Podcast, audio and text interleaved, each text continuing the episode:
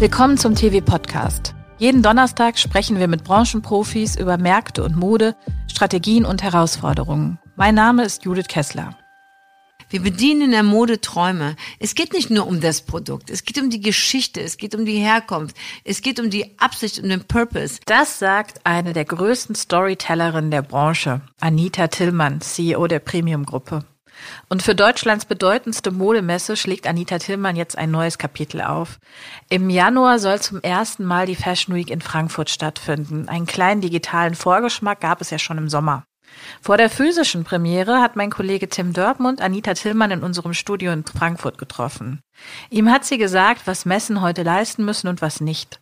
Warum Kreativdirektoren viel stärker beim Messeauftritt der Marken mitreden sollten als der Vertrieb und was die Simpsons für Balenciaga leisten.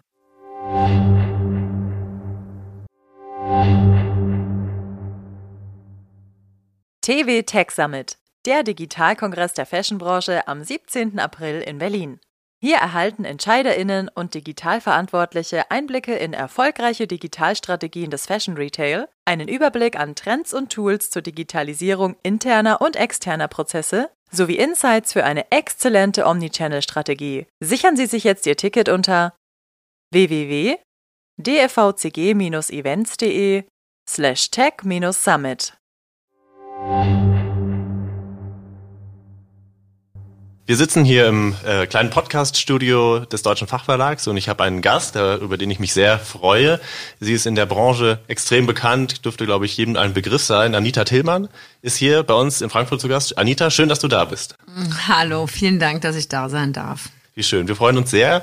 Ähm, du bewegst ja viel ähm, mit, bei der Premium Group mit unterschiedlichen Messen und Touchpoints. Ich würde aber, bevor wir richtig äh, ins Thema einsteigen, äh, nämlich ähm, Trade Show Business, Premium Group, was ihr macht, was ihr für Visionen habt, so eine kleine Kurzfragerunde vielleicht mal starten, dass die Leute dich anders kennenlernen vielleicht und äh, dir einfach mal so ein, zwei Fragen vorab zuwerfen. Äh, Anita, was würdest du sagen, was ist dein Beruf? Also ich bin Vollblutunternehmerin. Okay, und gibt es eine offizielle Berufsbezeichnung? Ich bin Managing Partner, das heißt, ich bin nicht nur Gründerin, sondern auch immer noch Shareholderin und äh, sie eine der beiden CEOs der Premium-Gruppe. Äh, was ist der schönste Ort, an dem du je gearbeitet hast? Der schönste Ort, an dem ich je gearbeitet habe.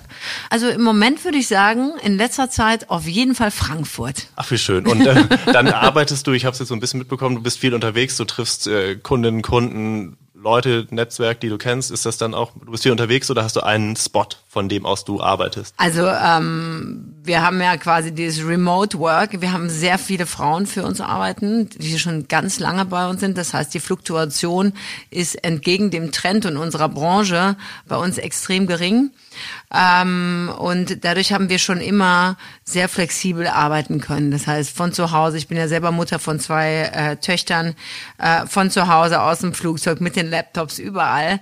Das heißt, wir, wir arbeiten von überall her. Wir haben ein Büro in Berlin, das bleibt auch, aber ansonsten sind wir da äh, bis auf bestimmte Phasen in, in der Saison eigentlich ziemlich verteilt. Wenn du kommunizierst mit deinem Team, mit deinen Kundenkolleginnen, ähm, bist du eher Typ Sprachnachricht oder Typ WhatsApp geschrieben? Alles. Alles. Was gerade passt. Also dich nervt's nichts, wenn irgendwie eine fünfminütige Sprachnachricht kommt, alles gut. Ja, also da habe ich gar keine Zeit, mich drüber aufzuregen. I like things getting done. Okay. Und wie denn der Kanal ist und wann wer was benutzt, ist eigentlich egal. Jetzt haben wir ja alle eine Zeit von vielen digitalen Meetings hinter uns. Gibt's irgendwas, was gar nicht geht im, im digitalen Meeting aus deiner Sicht? It's a people's business. Das ist so abgedroschen, wie es nur irgendwie ist, aber es könnte gar nicht wahrer sein. Und es macht einen Unterschied, wenn wir uns sehen. Es ist nicht das gleiche wie auf Zoom oder auf einen der anderen äh, äh, Anbieter. Es ist extrem effizient, aber es ist Technologie. Das, was wir uns gegenseitig zu sagen haben, Kommunikation passiert auf so vielen verschiedenen verbalen und nonverbalen Ebenen, das ist doch stark eingeschränkt durch digitale Kommunikation. Kannst du dennoch der Zeit irgendwas Positives abgewinnen, was vielleicht in dem Fortschritt der Kommunikation bleiben wird über die Pandemie hinaus oder sozusagen ist Ich kann Technologie grundsätzlich nur Gutes abgewinnen. Ich glaube nur, dass es nicht die eine Lösung ist für unser Geschäft. Man benutzt Technologie und man sollte es noch mehr nutzen. Da gibt es noch viel mehr äh, Möglichkeiten, die unsere Branche gar nicht nutzt, was mich ganz verrückt macht. Ähm, oder wenn man es positiv ausdrückt, es gibt sehr viel Potenzial für mehr. Aber ich glaube, dass es, äh, ohne dass wir uns treffen und uns miteinander austauschen, eher lahm ist. Und da fehlt die Leidenschaft und da fehlt das Gefühl und da fehlt der, wie du sagst, Touchpoint. Es ist auch so viel Schönheit in unserer Arbeit drin mit den Menschen und so. Wir machen das ja alle, ähm, weil wir das Glück haben, in der Branche zu arbeiten, bei dem wir mit tollen Leuten an tollen Orten dieser Welt mit toller Ware und ständig neuen Visionen und Konzepten arbeiten dürfen. Ich finde, das ist ein Geschenk. Ich fühle mich total privilegiert äh, und kann das gar nicht äh, oft genug sagen. Und das nur über digital zu bespielen, ach, das wäre schade. Was war denn dein letztes Fashion-Erlebnis? Äh, also ein konkret? Einkaufserlebnis zum Beispiel oder ein Wow-Effekt? Balenciaga mit Simpsons. Das Okay. war natürlich so unfassbar genial und gut gemacht. Und ich hoffe, es verstehen auch alle, was Demna, äh, der Kreativdirektor von Balenciaga, da eigentlich gemacht hat. Und dass Mode auch Entertainment ist, dass Mode berühren muss für alle, die aktiv dran teilnehmen oder nicht. Und dass es ein auch gesellschaftskritisch ist. Und äh, das fand ich schon sehr, sehr gut und was Besonderes wirklich. Was hat es so besonders gemacht? War das die, der Überraschungseffekt vor allen Dingen von Gegensätzen, von vielleicht Haute Couture Label oder einem Label mit den Wurzeln in Haute Couture und einer extrem populären ja, Serie, die von Kindern genauso rezipiert wird wie von Erwachsenen? Naja, wenn man, wenn man sich überlegt, gerade Demner, der sehr sozialkritisch sowieso ist, auch Vêtements äh, äh, war ja eigentlich sehr sozialkritisch und gesellschaftskritisch. Wie erreicht man alle mit einer Marke? Wie, wie erzählt man die Geschichte für alle Menschen? Ob die denn das Produkt am Ende tragen oder ob es dann nur eine Tasse ist äh, oder Merch ist quasi. Ähm, wie erreicht man das, um das zu hören? Das hat er mit den Simpsons, einer weltweit erfolgreichen, seit Jahrzehnten erfolgreichen Serie, die alle erreicht, alt und jung, äh, alle Gender, ich möchte jetzt keine Fehler machen, ne? LGBTQ2+, plus, ähm, ne? alles, was es gibt, aber ich glaube, dass er damit was geschaffen hat und was bewegt hat, ist das Thema Storytelling von einer Marke. Und zwar für alle. Und das erreicht er damit. Und das ist schon sehr interessant. Es geht um Träume. Also Merch, ich, ich würde jetzt so viel vorwegnehmen und so gerne über das Video und die Show reden, aber A, knappt sich das von meiner Zeit ab, wäre auch schade. Und B, ist es so, man muss sich das Video ansehen, ehrlicherweise, um das zu beschreiben. Es geht um Träume bedienen. Wir bedienen in der Mode Träume. Es geht nicht nur um das Produkt, es geht um die Geschichte, es geht um die Herkunft, es geht um die Absicht und den Purpose. Es geht um so viele Themen, die, die wir durch Mode quasi erleben können. Und eben in dem Video mit den Simpsons geht's genau darum, wie kann man eigentlich Träume bedienen und äh, äh, jemanden damit glücklich machen. Was würdest du sagen, ist eure Rolle dabei, bei dem Enablen von, von Träumen, bei dem, die Branche irgendwie zu befähigen darin und ihr als Premium Group, als, als Plattform, als ähm, Veranstaltungsnetzwerkgeber, was ist eure, eure konkrete Rolle daran? Das ist eine sehr, sehr interessante Frage. Und ich bin froh, dass ich die hier beantworten darf. Denn was wir als Premium-Gruppe machen, ist A, was anderes als alle anderen Messeveranstalter machen. Die meisten Messeveranstalter und sehr nette Kollegen von uns verkaufen Quadratmeter. Das ist natürlich auch quasi das Businessmodell oder die Währung, in dem der Erfolg am Ende gerechnet wird. Halb. Wir denken anders. Wir sagen, wir bilden die Plattform. Wir tun das, was wir am besten können, nämlich die richtigen Leute zusammenzubringen alle Professionals, B2B, B2C, Medien. Wir bringen ganz viele verschiedene Menschen zusammen. Wir ähm, haben uns sehr viel weiterentwickelt. Wir bringen Serviceanbieter, Softwareanbieter. Wir haben ganz viel aus dem Bereich Digitalisierung äh, natürlich mit äh, äh, mitgebracht und stellen die allen vor. Und ich Ladenbauer. Wir haben so viele Sachen gemacht. Concept Store Ideen, äh, Produkte, die nicht äh, Apple, also Textilien sind und so andere. Und was wir versuchen zu machen, ist die wie gesagt, wir, wir, wir schaffen die Rahmenbedingungen, wir bieten die Plattform, wir schaffen die Rahmenbedingungen und das Rahmenprogramm mit Partys, Events, Dinners und so weiter. Wir bringen die richtigen Leute zusammen. Aber der Content und die Träume, das muss von den Marken kommen. Das ist die Aufgabe der Marken. Und ich finde nach der Pandemie noch viel mehr. Wenn wir mit den Einkäufern reden, zu denen wir eine sehr gute, ein sehr gutes Verhältnis haben, in Dach als auch international. Wenn wir mit denen sprechen und sagen, was erwarten erwartet ihr, wenn ihr zu uns auf die Messen kommt? Dann sagen die uns auch ganz viel. Also hier können wir noch ein bisschen, hätte ich gerne das Ticket schneller und das hätte ich gerne online oder könnt ihr mich bitte dann doch mit einem Brief anschreiben, anstatt mit dem Newsletter. Das sind aber wirklich minimale Korrekturen, die wir machen. Es geht sehr viel um Service. Aber die Inhalte schaffen, Träume wecken, das zu bedienen, damit die Händler in der Lage sind, das ihren Endkonsumenten zu zeigen. Das müssen die Marken machen und ich glaube, da auch da ist noch sehr viel Potenzial nach oben. Und da würde ich auch ehrlicherweise plädieren dafür, dass die Kreativdirektoren sich überlegen, was sie auf der Messe zeigen und nicht die Vertreter. Bei allem Respekt natürlich unseren äh, Kollegen und auch Freunden gegenüber. Aber das kann es eigentlich nicht sein, weil es geht mehr als nur um den Verkauf oder eine Order. Wir sind schon lange keine Orderplattform mehr. Das ist auch überhaupt nicht unser Ziel. Was wir machen, ist die Branche zusammenzubringen, zu kommunizieren, sich neu zu vernetzen, zu vernetzen oder einfach auch Beziehungen weiter zu pflegen. Und den Content und den Überraschungsmoment, und ich finde, unsere Händler verdienen es, überrascht zu werden, weil auch die müssen es weitertragen, ähm, das muss von den Marken kommen.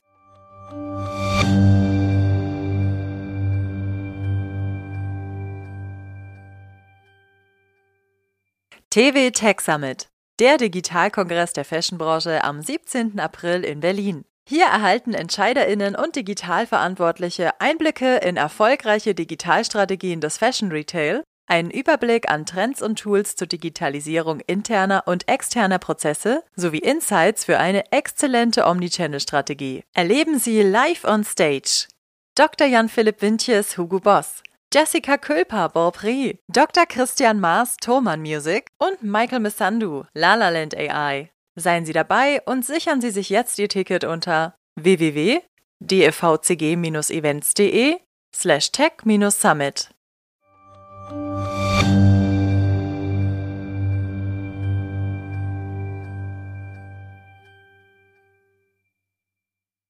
Und würdest du sagen, es mangelt vielleicht daran, dass in der Branche mitunter die die kreative Zunft nicht so das äh, nicht so die Macht im Unternehmen hat wie vielleicht der Vertrieb? Das halte ich für ein Riesenproblem, insbesondere in Deutschland. Ja. Das ist in vielen Marken äh, woanders, da wird mehr äh, kommuniziert, aber das halte ich für ein Riesenproblem. Man kann in Zeiten, wir sprechen, also Zwei wichtige Themen der Frankfurt Fashion Week sind Nachhaltigkeit und äh, Digitalisierung. Man kann, wenn wir über Media Power reden, wenn wir über Reach reden, wenn wir über Influencer reden, die Marken auch machen, wo erreicht und dann ist das natürlich super, weil man es gleich, man kann es gleich connecten zu E-Commerce. Äh, man kann natürlich Marketingzahlen messbar darstellen. Aber wenn wir sagen, was macht eigentlich der Händler, dann ist es nicht nur die Aufgabe des Händlers kreativ zu sein, ne? weil sonst werden die auch Kreativhändler oder hätten einen anderen Job, wir sind Händler. Äh, und diese Flächen, die wir jetzt haben, also jetzt ist ja auch so ein schöner Moment, im Januar wird so ein schöner Moment, weil nach der Digitalisierung sehen wir alle, man braucht stationären Handel. Und wenn wir sagen, dass auch der stationäre Handel sich ändern muss, weil er einen Entertainment-Charakter haben muss, weil er emotionalisieren muss, weil er es schaffen muss, mittel, kurz, mittel und auch vor allen Dingen langfristig die Leute zu begeistern vor Ort. Dann haben die ganz viele Aufgaben intern zu machen, von Service wie, kann ich jetzt lange reden, aber es muss eine Zusammenarbeit geben zwischen den Kreativteams der Marken und den Händlern, sonst wird es, glaube ich, schwer. Sieht dann so ein Messestand eigentlich immer, früher sahen die ja teilweise aus, vielleicht wie eine, wie eine prototypische Fläche, ein kleiner Pop-up oder so. Müssten die dann auch anders gedacht werden, auch Omnichannel vielleicht, dass man sagt, man Unbedingt. guckt nicht nur, wie die Rückwand aussieht, sondern wie das Was ist Instagrammable? Wie kann ich das darstellen? Das muss einmal komplett gedacht werden und zwar aus allen Richtungen. Und Pop-up wenn alle im Pop-up denken würden, wäre schon cool. Aber es gibt halt noch immer noch, also ich sage jetzt mal in einem schönen Beispiel, weil es so plakativ ist, äh, Formalwear, Anzüge sagen wir alle, viele sagen, oh, braucht man das nach der Pandemie? Ich denke, ja, es wird auch wieder definitiv anlassgerechte äh, Kleidung geben und geben müssen. Aber muss man eine Ärmelparade auf der Messe zeigen? Sicher nicht. Ich würde jedem Formalware-Anbieter sagen, wisst ihr was, verkleinert euer Fläche. Ich spreche gegen mein eigenes Businessmodell. Mhm. Aber ich glaube, es ist besser für die Marken und es ist besser für den Handel. Warum muss man eine Ärmelparade machen? Warum nimmt man nicht drei Top Schauspieler oder Influencer und inszeniert vor Ort etwas, was, wo, mir, wo jeder happy ist. Weil die kommen in Kontakt vielleicht mit Celebrities, diese, ich sage jetzt mal, ist ganz plakativ jetzt, ne? Also als ein Beispiel. Die hätten Influencer und Celebrities kommen in Kontakt, können die Geschichte auf Instagram machen, alleine auf Instagram. Während der Messe zum Beispiel. Die, die Händler und alle anderen Besucher und jeder andere im Übrigen auch, weil die anderen Marken werden ja auch davon berührt sein. Alleine was an an äh, Media Reach rausgeht während der Messe, um danach das noch weiter zu sprinten, ist, kann riesig sein. Und so, ich glaube, da muss man umdenken, da gibt es viele Möglichkeiten. Wir sind mit Sicherheit der richtige Partner, um Ideen zu teilen oder Agenturen zu vermitteln, die gut darin sind. Nicht alles, was äh, ähm, groß ist, ist unbedingt gut und nicht alles, was teuer ist, ist unbedingt kreativ. Insofern ist, glaube ich, jeder gefragt, neu zu denken und sich anders darzustellen. Du hast Influencer angesprochen, die sind ja oft der, äh, das Scharnier zum, zum B2C, zum Endkonsumenten, zum Verbraucher. Ähm, jetzt könnte der ein oder andere ja Vorbehalte hegen und sagen, was bringt dem das, wenn ich auf der Messe die Fall 2020 Kollektion zeige? Der Kunde kann damit ja noch nichts anfangen. Das ist ja irgendwie viel zu weit weg. Der will das, was er jetzt haben kann. Jetzt äh, werdet ihr aber ja mit The Ground auch ein äh, Konzept lancieren, das sich auch an die Endkonsumenten richtet. Vielleicht kannst du uns schon ein paar Einblicke geben, was ihr plant und, ähm, und was so die Mechanismen dahinter sind, was dazu beachten gilt. Ja, also uh, The Ground ist, wie gesagt, wir haben die Premium, uh, wir haben die Seek, die sich mit neu darstellen, die jetzt auch ganz eng zusammen sind. Das war ja äh, in Berlin ein bisschen schwierig, weil das so weit weg auseinander war. Und das wurde zum Beispiel von den Händlern stark kritisiert. Das können wir jetzt äh, komplett ausschließen. Man ist also fußläufig, trockenen Fußes, Infrastruktur ist super, Flughafen ist super, Bahnhof ist um die Ecke. Da freue ich mich natürlich riesig. Ähm, äh, was für uns ein Ballast vorher war, aber ich glaube, das, äh, da können wir einen Haken hintermachen. Ähm, und The Ground schließt quasi den Kreis. Schließt den Kreis, weil wir viele Marken haben, die uns ansprechen, die andere Liefertermine haben oder die gar nicht das normale Wholesale-Programm haben, aber der Teil der Fashion Week sein wollen. Wir haben sehr viele Marken, die komplett äh, ähm, digital getrieben sind und dort sehr viel machen oder nur E-Commerce machen auch. Da gehören aber auch genauso Marken dazu, die als Social Media Brands, also als Instagram Brands angefangen haben und jetzt in Wholesale kommen. Auch ganz interessant. Die kommen bis zu einer gewissen Grenze und sagen dann so, und jetzt brauchen wir den Retail. Hätte man sich vor drei Jahren auch nicht gedacht, dass das sich umdrehen wird, weil alle, es hieß immer, oh, da brauchen wir alle gar nicht, wir machen alles nur über Social Media. Es ist ein es geht nicht um entweder oder, sondern ein sowohl als auch. Und The Ground wird ein B2C Festival sein. Ein Festival, bei dem es, wir nennen es Purpose-Driven Festival für, für, für Brands und Lifestyle-Brands, die eben sagen, okay, hier stellen wir uns vor, wir machen experimentelles Marketing, wir ähm, äh, zeigen, wie Brand Activation geht. Und wir haben da äh, sehr viel Glück gehabt, weil Zalando äh, das ja mit der Bread and Butter in Berlin schon vor ein paar Jahren sehr erfolgreich gemacht hat. Die haben das damals leider eingestellt und im Prinzip nehmen wir diese Idee auf und ergänzen die eigentlich um die B2B-Komponente, weil das ist natürlich total interessant für die Einkäufer. Da kriegen die auch was zu sehen, was sie sonst gar nicht sehen. Wie sieht es eigentlich aus? Wie kann, was kann ich davon vielleicht bei uns in den Laden haben? Wie kann ich die losen Enden verbinden? Was kann ich mit der Marke sonst machen, was mir sonst vielleicht nicht eingefallen äh, wäre? Und ich denke, dass dort viel Inspiration passiert und vieles Austausch geben wird. Es wird natürlich ein Education-Programm geben, es wird ein, eine Stage geben, es wird Catwalks, also Showcases geben. Und ähm, das Wichtigste vielleicht daran ist, dass wir in 2022 auch sagen können, es geht nicht um den lokalen Endkonsumenten, wobei wir natürlich mit Hessen keine Ahnung, sieben Millionen, Einzugsgebiet sieben Millionen mit großer Kaufkraft, hilft schon, ne? Auch das ist schon gut. Aber ähm, das alleine reicht schon. Aber wenn wir sagen, kein Konsument ist mehr lokal. Jeder Konsument, der digital vernetzt ist, ist exponentiell sehr viel mehr als eine Person. Das heißt, der Reach von jeder Person, die die sich zu einer Marke committet, die das spreadet, die ist riesig groß und dieses Potenzial kann und sollte genutzt werden. Und der Kickoff davon ist eben im Januar auch auf dem Messegelände und dann eben für B2C und auch B2B ein bisschen Zeit versetzt. Aber das wird stattfinden. Okay, also ähm, The Ground ist quasi eine Content-Maschine, da wird viel Content passieren, ja. das wird hoffentlich in den sozialen Netzwerken und wo auch immer stark geteilt werden wird aber auch was kaufen können als Verbraucher. Denke ich schon. Also es entscheidet am Ende die Brand, aber äh, zum Schluss war es ja so bei, bei Zalando zum Beispiel, Bread and Butter, die haben alle verkauft. Da hat zum Beispiel damals Nike, äh, äh, hat, also sensationell, die haben so viel verkauft, das haben die selber gar nicht errechnet. Vans hatte damals, konnte man selber die Sneaker machen, das war voll, da waren riesen Schlangen, äh, die VF-Gruppe und so, da geht da, da haben wirklich, das ist für viele sehr gut gelaufen und wie gesagt, vor allen Dingen ist es dann messbar äh, anders, sobald da digitale Medien und Kennzahlen dabei sind, ist es messbar. Das ist ja auch mal die große Diskussion. Wie rechne ich meinen Messestand? Ne? Früher ROI muss gemessen werden. Das kann ich ehrlicherweise auch gar nicht mehr hören. Weil wer erklärt, wenn ich Fragen stelle, ich stelle ja gern Fragen, ähm, wenn ich mal frage, aber wie, wie messt ihr denn euren Messestand? Wie wollt ihr messen, ob ein Kontakt, den ihr auf dem Messestand gemacht habt, oder abends bei einem Dinner oder bei einer Party oder bei einer Catwalk Jemand, den ihr im Rahmen der Messe kennengelernt habt, auf dem Stand. Wie messt ihr, ob der zum Erfolg geführt hat?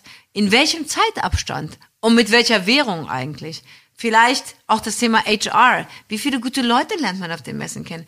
Die Frage kann natürlich gar keiner beantworten, außer, und früher war das so, dann konnte man sagen, hier ist die Order, wir haben so und so viel geschrieben und so und so viel lohnt sich der Messestand. Das gibt's heute nicht mehr. Da muss ich leider für alle sagen, die noch so rechnen, sorry to say, falsche Rechnung, der Maßstab zählt nicht mehr. Äh, äh, und das ist natürlich auf so einer The Ground anders, wenn es digital gemacht wird. Was muss denn im Januar passieren, damit du sagst, am Ende war eine super Veranstaltung, war erfolgreich?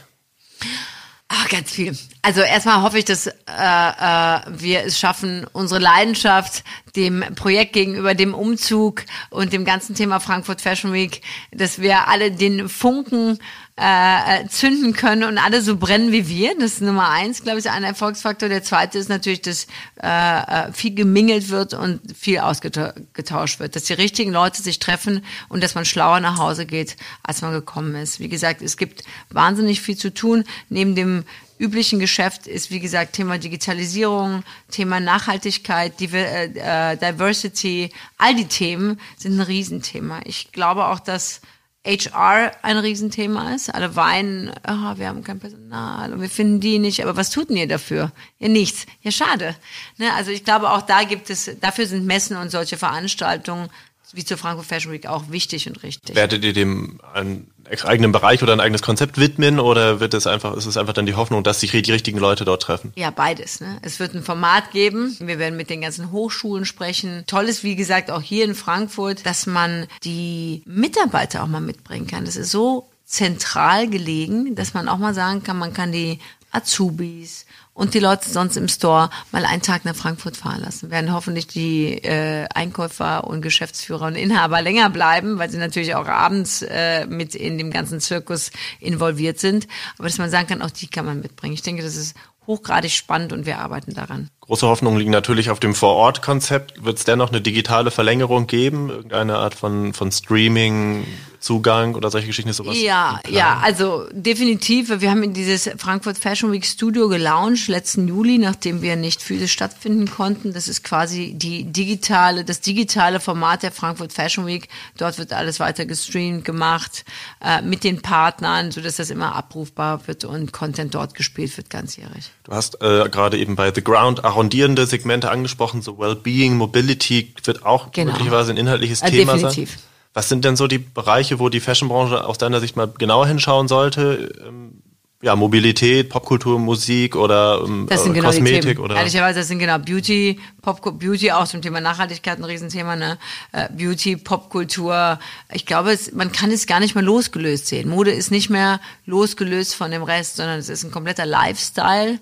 Äh, es betrifft uns alle und da gehört alles dazu. Ich, ich, und ich glaube auch ehrlicherweise, dass es von Standort und Größe der Stores zum Beispiel oder der Brand sehr unterschiedliche, andere Schwerpunkte gibt, sag ich mal so. Mobility ist ein Riesenthema. Wie, wie würde sich das konkret darstellen? Redet man dann mit so einem Uber oder Tier oder ähm, Autovermieter oder äh, was ist dann da? Man redet definitiv auch mit äh, Autovermietern, ja, beziehungsweise mit dem ganzen Sharing, äh, Sharing-Ansatz, der sehr groß ist. Die Frage ist, ob es ein Auto ist oder auch Roller ist, ne, bietet sich natürlich in Frankfurt mit diesem schön definierten Zentrum an, ja. auch äh, äh, das alles mit Rollern zu machen. Mhm. Also da gibt's ganz viele verschiedene Ansätze, mit denen wir allen sprechen und äh, da werden wir in Kürze auch mit mehr Informationen rauskommen können. Wir bleiben gespannt. Ein Stichwort war ja, hattest du vorhin auch gesagt, Nachhaltigkeit. Was wir stark beobachten gerade, ist so ein absoluter Aufwind von, heute sagt man Resale, früher hat man Secondhand, so ein bisschen, das ist natürlich ein bisschen ein kleiner leichter Unterschied, aber so diese Pre-loved. Pre-loved, we, call, we call it Pre-loved ne, und Vintage.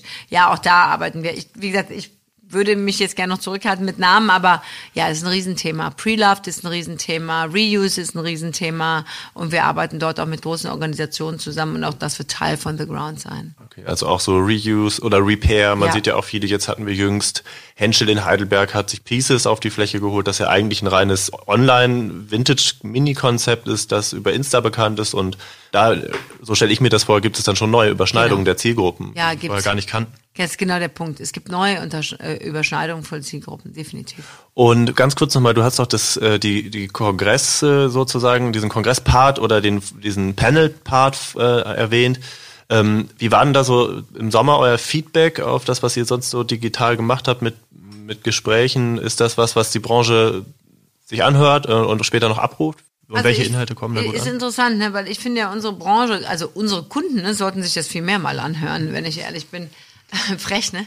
Ähm, aber äh, meine ich wirklich, man wird nicht dümmer davon. Nein, das Feedback war insgesamt sehr gut, ähm, weil es auch so hochkarätig war. Also wir haben ja mit der, ähm, äh, es gibt einen, den Green Deal von der EU und die Ursula von der Leyen hat die Eröffnungsrede gehalten, weil es unter der EU oder dem, e, äh, dem Green Deal der EU äh, neue Förderprogramme geben wird. Und da geht es genau darum, dass die Kreativbranche in Europa eine stärkere, einen stärkeren Einfluss ausüben soll, weil ja, es gibt in der Wissenschaft ganz tolle Lösung für ganz viele Probleme, die wir haben, aber die Industrie weiß nichts davon. Und die einzigen, die das eigentlich zelebrieren können, zusammenbringen, ist die Kreativwirtschaft. Deswegen wird, äh, äh wurde auch die erste Konferenz zu diesem Thema Bauhaus, The New Bauhaus in Frankfurt abgehalten. Ähm, und da hatten wir ganz tolle Speaker und super Beiträge, kann man sich noch anhören. Und das andere ist natürlich, dass wir mit der United Nations, mit dem Office for Partnerships eine Kooperation haben. Die gibt es sonst weltweit in der Form auch nicht. Und dort gab es auch ein äh, Summit dazu, auch top besetzt mit Top-Designern. Und ähm, auch hierzu wird es einen Award geben. Ob wir den jetzt schon zum Januar, glaube ich, umsetzen können, weiß ich noch nicht, aber äh, spätestens im Sommer wird es einen Nachhaltigkeitsaward aus Frankfurt geben in die Welt und ähm, Wer den kriegt, steht noch nicht fest. Nein. Okay. Äh, du hast gesagt, in die Welt, das ist auch ein gutes Stichwort. Ähm, wen, wen sprecht ihr dann eigentlich jetzt mit der Messe? International alles an? Das ist ja auch mal so ein bisschen die Frage, bleiben wir im deutschsprachigen Bereich, Dachregion Nein. oder kann man andere Märkte aktivieren? Ja, also ich muss ja sagen, Premium und Sieg, was die, was die, die, die Verteilung der Brands, die ist immer schon sehr international. Selbst wenn, sagen wir mal, ein deutscher Vertrieb dort steht, dann sind die Marken trotzdem international oder der Distributeur dort steht. Das bleibt es nach wie vor, äh, ähm, glaube ich, nicht ein Thema von Premium und Sieg gewesen. Es ist immer schon sehr international. Was die Besucher angeht, haben wir ein Buyers-Programm von der Frankfurt Fashion Week. Wir haben also quasi von der Stadt Frankfurt ein Budget zur Verfügung gestellt bekommen, damit internationale Einkäufer nach Frankfurt geflogen werden können. Interessant ist, dass wir mit vielen telefonieren und die sagen, wollen wir gar nicht. Wir wollen so kommen und mhm. das quasi auch Policy ist und wir sind neugierig auf Frankfurt. Ähm, ich glaube allerdings, dass jetzt zum Januar die Wahrscheinlichkeit, dass sehr viele Asiaten und sehr viele Amerikaner äh, kommen, halte ich nicht für besonders hoch. Das muss man vielleicht fairerweise dazu sagen. Aber europaweit sind wir da, glaube ich, gut aufgestellt und haben zumindest bisher super Feedback. Was zum Beispiel, was auch interessant ist, auch so die Sichtweise unserer internationalen Brands die wollen eigentlich nur Dach sehen. Die sind gar nicht interessiert an den anderen, weil die sagen, das ist der größte und der stärkste Teil Europas. Kommen denn wirklich alle Dacheinkäufer und kommen die alle? Das können wir guten Gewissen sagen, ja. Ähm, wohingegen natürlich viele deutsche Brands sagen, wir würden gerne international sein. Wenn man diesen Schritt geht, international zu sein, muss man auch digital sein, ehrlicherweise. Heute geht das auch Hand in Hand. Und dann muss man fertig auch sein dafür. Ne? Dir zu erwarten, dass quasi ein, sage ich mal, ein Einkäufer aus einem anderen Land äh, kommt, wenn man expandieren möchte und quasi dieser ganze Markt nicht entsprechend angepasst wird, man sich nicht vorbereitet, die Marke nicht vernünftig einführt, das geht heute nicht mehr. Das schließe ich ehrlicherweise aus. Es sei denn, es ist ein super bekannter Kreativdirektor und alle sind total heiß drauf und der ist gerade mit irgendeinem Promi aus LA zusammen und dann jalla, jalla, jalla. Aber das passiert ja nun mal nicht oder sehr selten. Musste man den Brands dann eigentlich Frankfurt erklären, den internationalen vielleicht? Ich meine, Berlin würde man so klischeehaft sagen, versteht jeder, warum da eine Fashion Week stattfindet. Hat Frankfurt sofort geklingelt? So, ja, jein. Manche haben gesagt, ach cool, das ist easy hinzukommen. Ne? Also da muss ich leider sagen, das ist ein Totschlagargument. Äh, der Flughafen in Frankfurt ist so unfassbar toll. Ähm, und wenn man das Ballungsgebiet um Frankfurt anguckt, kann man wahrscheinlich sagen, dass 80 Prozent der, allein der deutschen Händler äh, zwei Stunden mit dem Zug nach Frankfurt brauchen. Das ist schon äh, sehr vorteilhaft. Und international es war halt so, als wir mit vor 20 Jahren Berlin angefangen haben. In Berlin war gar nichts. Und da hat auch keiner gesagt, boah, total cool Berlin. Das war hart zu erklären. Das war hart, den Leuten beizubringen. Da war nämlich nichts. Und wir haben es damals trotzdem gemacht mit der Bread and Butter und ähm, und konnten dann das einführen. Wenn ich das vergleiche mit Frankfurt, dann würde ich sagen, keiner stellt Frankfurt in Frage, weil das ist irgendwie, wir sind alle etabliert, wir fangen alle nicht neu an, wir äh, der Zirkus, der Fashion-Zirkus zieht weiter. Und warum Frankfurt wahrscheinlich erstmal mit Fragezeichen versehen wurde, weil man damit nicht gerechnet hat. Also dieses Unerwartete, äh, äh, warum eigentlich Frankfurt, kann ich heute super erklären. Frankfurt ist reich, wir sexy. wir alle sexy, wir bringen das mal zusammen. Ich glaube, es ist Zeit, dass man handlungsfähig ist und die nächsten Schritte macht. Wir haben noch wahnsinnig viele Visionen und Ideen für Frankfurt, was wir äh, mittelfristig und langfristig etablieren wollen. Das ist hochgradig spannend. Klar, Berlin steht für die Currywurst, Frankfurt für den Handkäse. Wofür schlägt dein Herz? Äh, Handkäse. Ich mag keine Currywurst.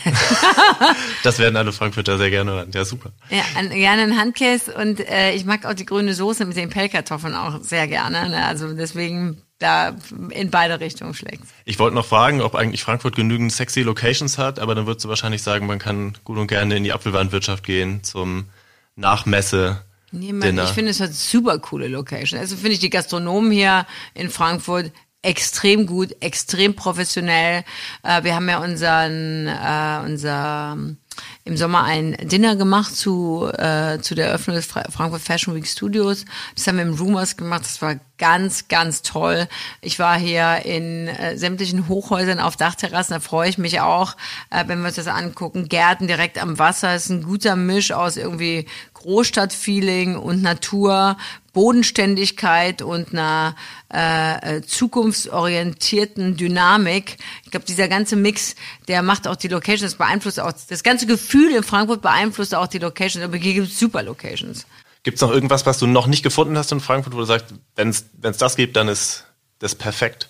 Irgendwas? Ich brauche ein Fitnessstudio mit einem Peloton-Bike. Okay. Wenn du mir das noch rausholen könntest, wäre es cool. Schlagen wir nach. Gut. Okay, super. Anita, vielen Dank. Hat viel Spaß gemacht. Total inspirierend, total interessant. Schön, dass du hier in Frankfurt warst. Wir freuen uns sehr auf die, äh, auf die, auf die Messen, auf The Ground, auf die ganze Frankfurt Fashion Week und halten euch auf jeden Fall alle up to date. Danke Super. dir. Super. Vielen Dank. Das war Tim Dörpmund mit Anita Tillmann und das war der TV Podcast. Wenn Sie mögen, sehen wir uns vielleicht auf der Frankfurt Fashion Week. Die findet vom 17. bis 21. Januar unweit von unserem Studio statt. Davor aber können Sie uns hören immer donnerstags überall, wo es Podcasts gibt und auf textilwirtschaft.de. Mein Name ist Judith Kessler. Vielen Dank fürs Zuhören und bis nächste Woche.